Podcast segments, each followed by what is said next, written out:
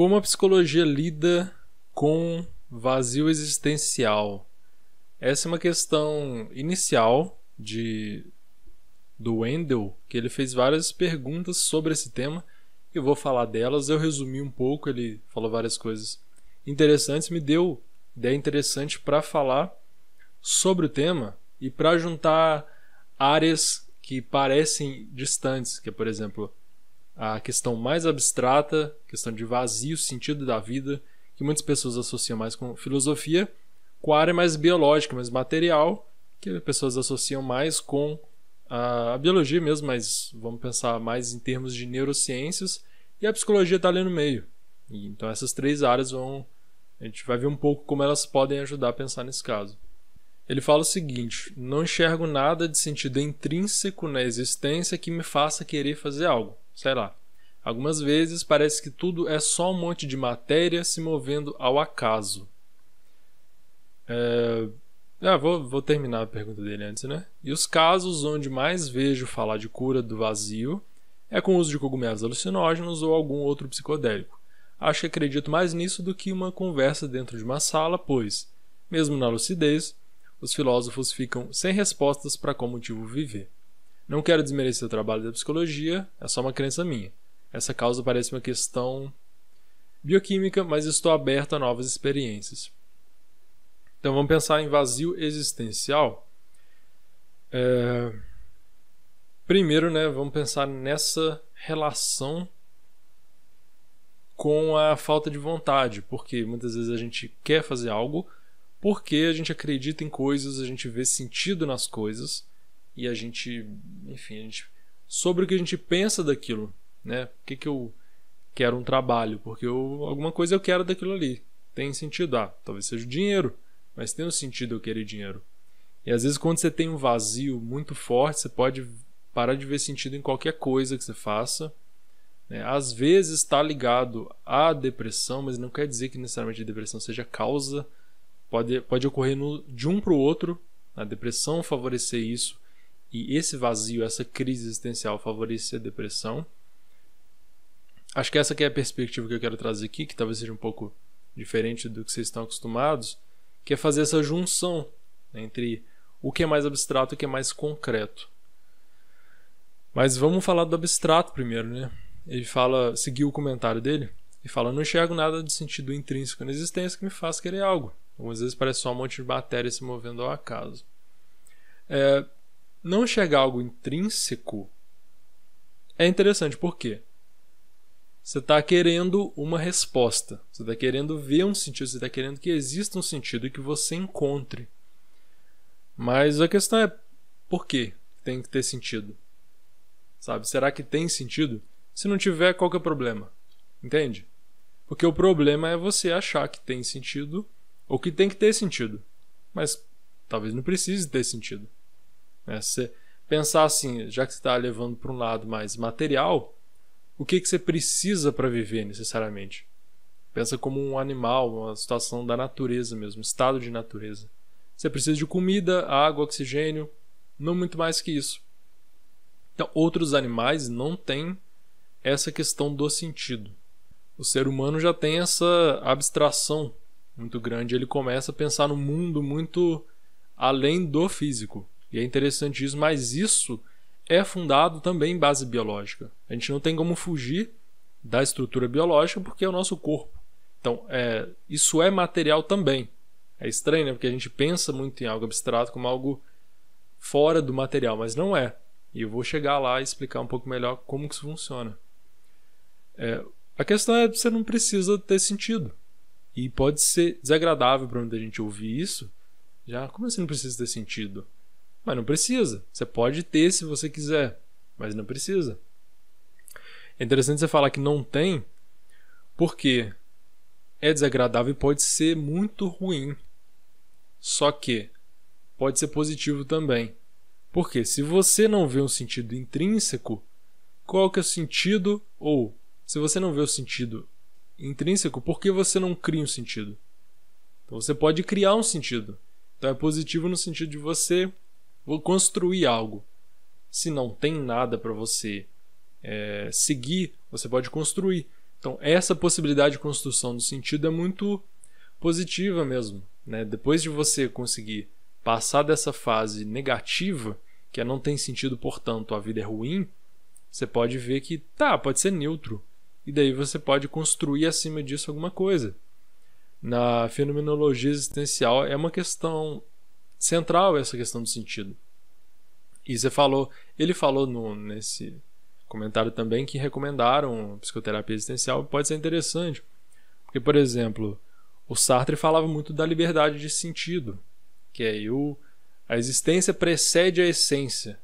Então, primeiro eu existo, depois eu tenho sentido, depois eu adquiro o sentido da vida. E essa abertura de sentido, de ser coisas diferentes, de dar sentidos diferentes, é muito interessante porque te abre um espaço enorme de possibilidades. Também está presente em outras áreas, como a logoterapia, que trabalha muito propósito, sentido. Mas é, ainda na fenomenologia você tem o Heidegger, que é muito interessante. Eu lembro que eu li uns textos é, sobre ele, porque os textos dele mesmo são muito difíceis, não, não dá para ler. Que era. Ele falava de vários conceitos e assim, eu começava a perceber o que ele tá falando. falando Nossa, isso é muito doido. Por exemplo, estranhamento, que é começar a estranhar e questionar o sentido das coisas. Por que que, por que, que eu estou usando roupa, essa, essa roupa? Por que, que eu como num prato? Por que eu bebo num copo? O que, que é ser uma pessoa boa? O que, que é ser uma pessoa ruim? O que, que é ser homem? O que, que é ser mulher? O que, que é. O que, que é sentido? O que, que eu preciso ter sentido? O que, que, é, o que, que é sucesso? Sabe? Você começa a pensar assim. Ué, é mesmo? O que, que é isso aí? Porque a gente nasce, cresce com os sentidos já sendo dados pra gente sem que a gente questione.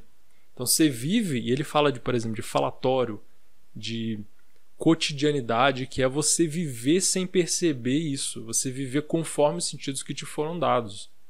Então você vive e faz coisas porque te deram sentidos, te ensinaram que você tem que trabalhar, que você tem que estudar isso, que você tem que falar assim, que você tem que pensar assim, que você tem que se relacionar assim, você não pode fazer isso, não tem que fazer aquilo, não tem que sentir isso, não tem que pensar aquilo. Então isso tudo já foi dado a você. A, o, o ruim quando você começa a sair desse concreto, desses sentidos que foram concretizados, entre aspas, e você seguiu como se fossem verdades para sua vida, você se depara com angústia, que é o elemento central nessa análise existencial. E você se depara com nada e se sente mal. Se depara com. Nossa, mas que loucura! É muito doido. Se você conseguir fazer essa análise uma hora, você vai ficar assim: caramba, é mesmo. Começa a pensar no sentido das coisas e se existe um sentido. Se os sentidos que foram dados a você, eles realmente fazem sentido. Aí você vai ver que assim, às vezes você se depara com um nada. Você vai ser, vai ser o ser e o nada. Você vai pensar, tá, e aí? Só que aí você tem a possibilidade de construção, né, de estabelecer sentidos, de dar sentidos, de construir. Pode a princípio não ser tão interessante, mas né, você pode ganhar muito com isso, porque né? Se você está não vendo sentido e você consegue construir e se dá bem com isso, você tem mais liberdade, que é outro elemento central, pensando em existencialismo. Você tem liberdade de dar sentidos diferentes para as coisas do mundo. E isso é muito louco, te abre a cabeça de uma forma assim, gritante e gigante mesmo. Você começa a ver o mundo com, de formas muito diferentes. Isso consegue, começa a te transformar bastante. Isso é algo positivo de algo que você está vendo como negativo nesse momento.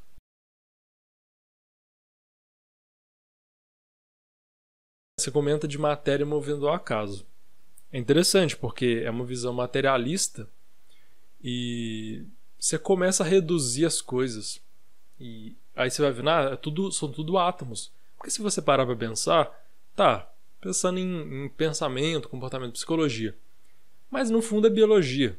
Mas biologia, no fundo, é química. E a química, no fundo, é física, que são átomos, partículas se movendo no espaço.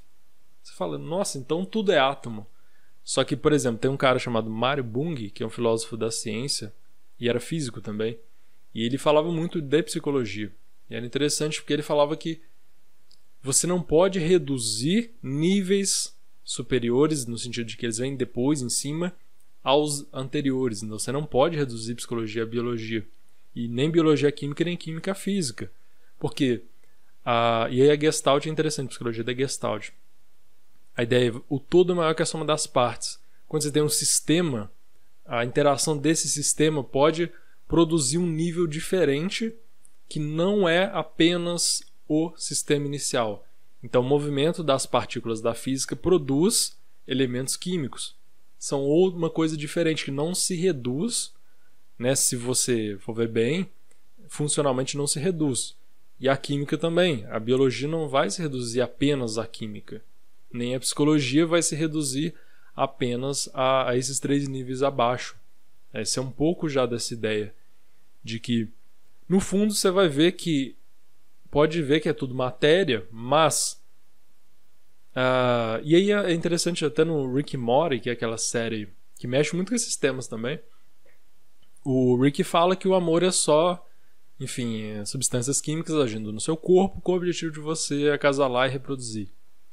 Mas, é, e não, não é uma perspectiva romântica aqui não. Pode, pode seguir comigo.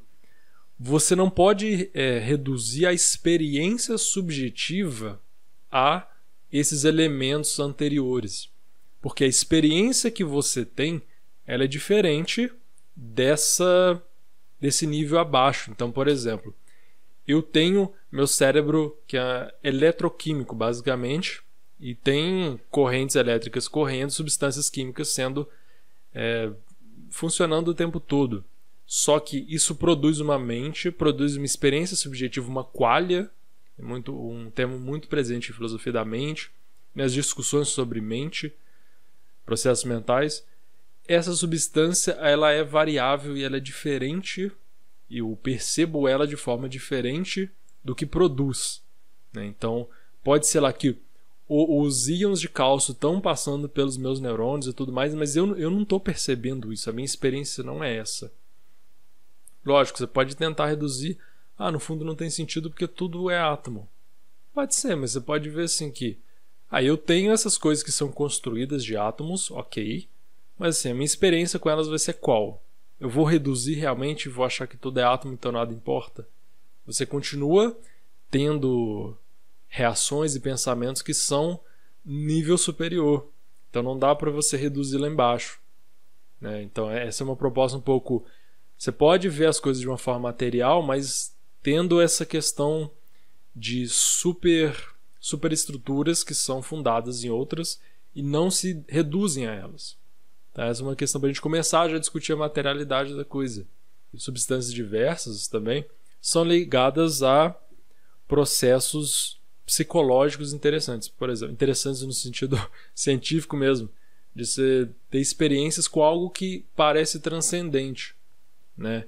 Então, experiência de quase morte também tem isso. A pessoa vê, um, vê uma figura espiritual, algo assim, tem algo que ela sente como se transcendesse a matéria. E, e isso até vai um pouco além do, da perspectiva que você está trazendo da matéria. Mas o interessante disso, independente da realidade ou não, é a experiência que a pessoa tem com isso.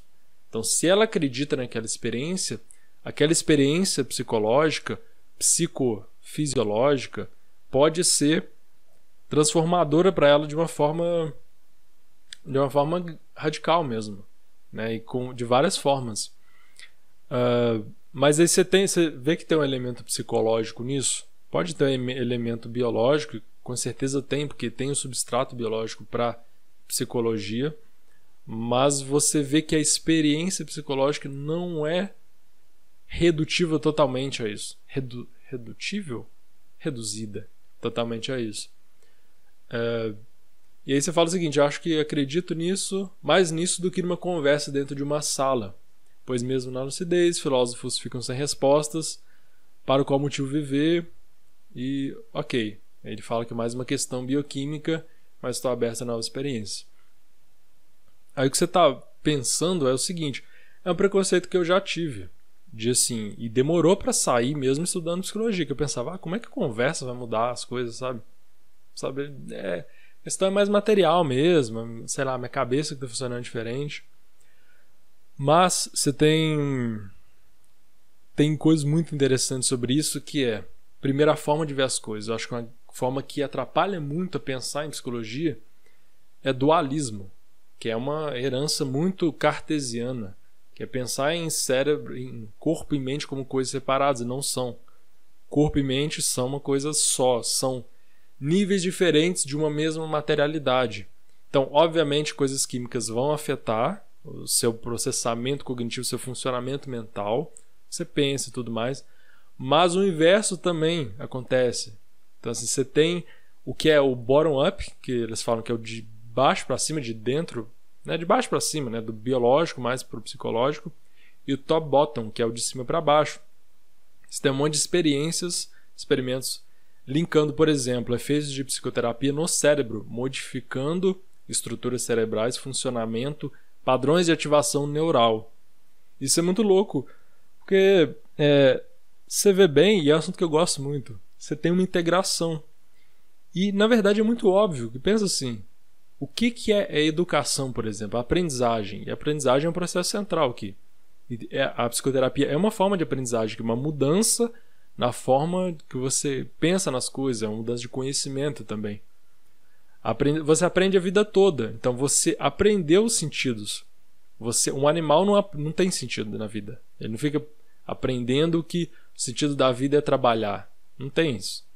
A gente tem. Você pode ter aprendido um monte de sentidos em algum dado momento, e essa aprendizagem veio de conversa, veio de linguagem. A linguagem é uma forma de comunicação. Então veio de conversa, você aprendeu, internalizou, isso tem sentido. Chegou um momento que você pensou, ah, não tem sentido. Eu estou falando assim, você de modo geral agora, não sei exatamente o caso particular, né? não tem muita informação sobre isso.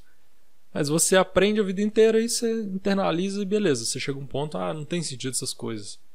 Só que você também aprendeu a pensar sobre não ter sentido. Ou o seu pensamento é fruto também do que você aprendeu de toda essa materialidade que se formou no seu cérebro. Porque a aprendizagem é modificação neural, é modificação estrutural. Os neurônios existe síntese de proteína, os neurônios vão crescendo, os bracinhos vão é, tanto crescimento neuronal como de conexões, como reforçamento de conexões. Então, por exemplo, conexões neurais que ativam juntas, por exemplo, sobre uma memória que você tem, memória qualquer elas ativam juntas. Quanto mais você lembra, você ativa mais e elas são mais ativáveis. Essas conexões ficam mais conect... esses neurônios ficam mais conectados. Então você entende, tem um substrato neural para um processo cognitivo é, superior, como a memória, como o pensamento. E só que isso também vem de fora para dentro. Porque o que que é né, a conversa? A conversa é eu estou produzindo, estou vibrando aqui cordas vocais, estou produzindo uma onda sonora vai entrar no seu ouvido, vai ser convertido em sinal elétrico e vai ter uma produção, uma modificação eletroquímica no seu cérebro, vai modificar materialmente e psicologicamente o seu cérebro, cérebro sem que você nem mesmo é, tenha tanta resistência assim, por exemplo. Se eu falar algo, eu ativo no seu cérebro a imagem de algo. Urso branco. Você conseguiu não pensar em urso branco? É difícil porque é automático. Então, o que eu estou falando, que é só uma conversa, eu estou produzindo algo, uma modificação no seu cérebro. E se eu mudo padrões de ativação elétrica no seu cérebro, eu mudo também essa, esses processos mentais que são produzidos por essa materialidade.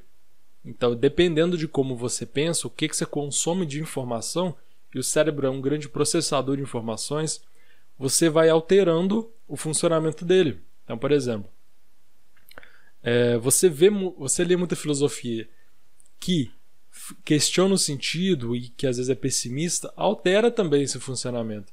Eu lembro que eu tinha essas questões, acho que a maior crise existencial que eu tive foi meses antes de eu entrar no curso de psicologia e até influenciou na minha entrada, que eu pensava assim, eu fiquei muito mal, eu ficava assim, não queria fazer nada, só na cama, além da preguiça, era uma questão de buscar sentido mesmo. Eu até tinha uma, relações boas e vida de boa, mas eu pensava, ah, não tem sentido isso, nada tem sentido. E ficava ali vegetando. Eu pensava, ah, eu vou entrar na psicologia para estudar e ou isso vai acabar com a minha cabeça de vez, ou vai me ajudar de alguma forma. E assim, é, me ajudou muito. Hoje em dia, não é que a psicologia, hoje em dia eu vejo um sentido, me move a fazer as coisas, eu gostar muito de aprender. Né? A psicologia é o meu foco, mas eu gosto de filosofia, de neurociências, de outras áreas que estão relacionadas a comportamento e pensamento. E acho que um pouco do problema era eu pensar demais. Eu sou assim, eu penso demais, eu questiono muitas coisas. E, e eu lia Schopenhauer, As Dores do Mundo, e ia chorar no banho. Você fala, nossa, acabou com a minha vida, ler isso. E ficava lendo Nietzsche e tal, uma parte mais pessimista dele. É... Só que aí é, me, me leva para um lado meio ruim. Só que também é positivo no sentido de eu ficar questionando isso é útil. Então tem muito a ver com a psicologia. E eu vejo como uma. Eu, por exemplo, eu gosto de compartilhar psicologia. Não tem sentido intrínseco nisso, não é? A minha missão na vida é isso. Mas eu construí isso. Então isso foi construído por mim. Eu gosto disso. É um sentido, digamos assim, artificial. Não é natural, não está escrito em lugar nenhum, não está no meu código genético que o sentido da minha vida vai ser esse.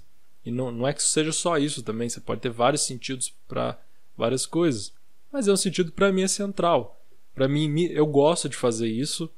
É, eu ah, gosto da, das consequências disso, por exemplo, estar tá falando isso com você, isso tá, vai te ajudar de alguma forma, pelo menos eu espero.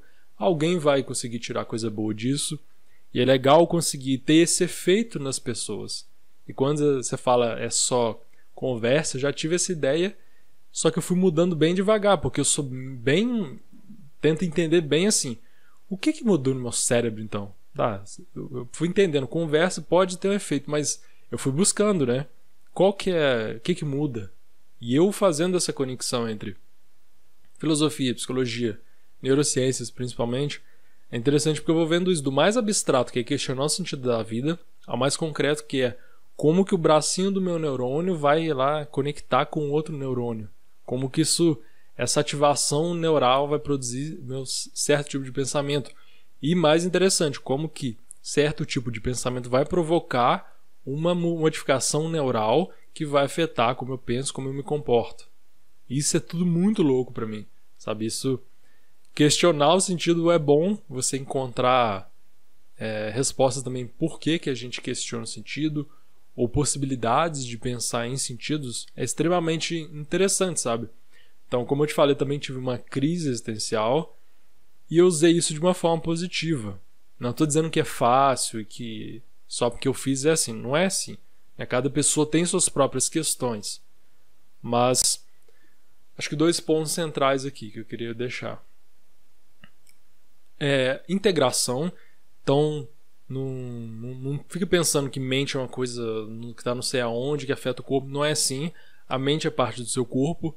Então é uma coisa só. Então a gente está conversando agora, está afetando tanto você quanto a mim mesmo também. Eu tá lendo os que você comentou, né, os padrões ali de tinta que estão imprimidos em símbolos, que são as letras que formam palavras, são processados pelo meu cérebro de uma certa forma, que levam a padrões de ativação elétrica e química diferentes. Então, assim, todo esse vídeo foi construído em cima da comunicação, da conversa. Então, o que você falou foi um estímulo para eu pensar em tudo isso. Então, você me afetou, né, psicologicamente, filosoficamente e biologicamente, e eu estou fazendo isso ao contrário. Né? Então, a gente está ganhando com essa, com essa conversa. Então, pensa bem como que está tudo integrado. Você tem que olhar para vários níveis e não limitar uma coisa só, tipo, ah, é só biológica, é só psicológica, porque tudo se afeta, tudo está interligado e está interagindo. E o segundo ponto, né, acho que esse ponto mais material, eu posso ter exagerado demais na densidade desse tipo de conteúdo, mas como essa perspectiva mais materialista está presente, eu acho que é interessante pegar essa base material e comentar sobre ela, mas chegar ao ponto que talvez seja mais importante para muita gente, que é a possibilidade de criar sentido. Então, você, mesmo que você não veja sentido na existência, chegou num ponto, está lidando com essa angústia de não ver sentido, você pode chegar num ponto neutro, que é, tá ok, não tem, e a partir de não tem você pode construir. Então, isso te dá liberdade. Você pode dar sentido que você quiser. Isso pode te dar, pode te angustiar mesmo também a possibilidade de escolher sentidos, de produzir sentidos, mas pode te dar a liberdade radical também. De eu posso mudar minha vida radicalmente dependendo de como, de que sentidos eu crio para minha própria vida. Estendi muito, mas é assunto muito legal. Você me deu a oportunidade de englobar, é, integrar essas perspectivas mais materiais, mais abstratas, e as duas são importantes. É, eu gosto de ver do, de todos os níveis, do mais básico ao mais abstrato, ao mais abstrato que a gente consegue produzir com esses cérebros que são feitos de átomos se movendo. E espero que ajude. Você comenta comigo, né? Você, qualquer pessoa que está vendo, comenta para eu saber, né? Seu feedback e entender sim. A gente conversar e conseguir se, se modificando e produzindo novos sentidos. E ficou poético esse final. É, ficou bonito. Abraço.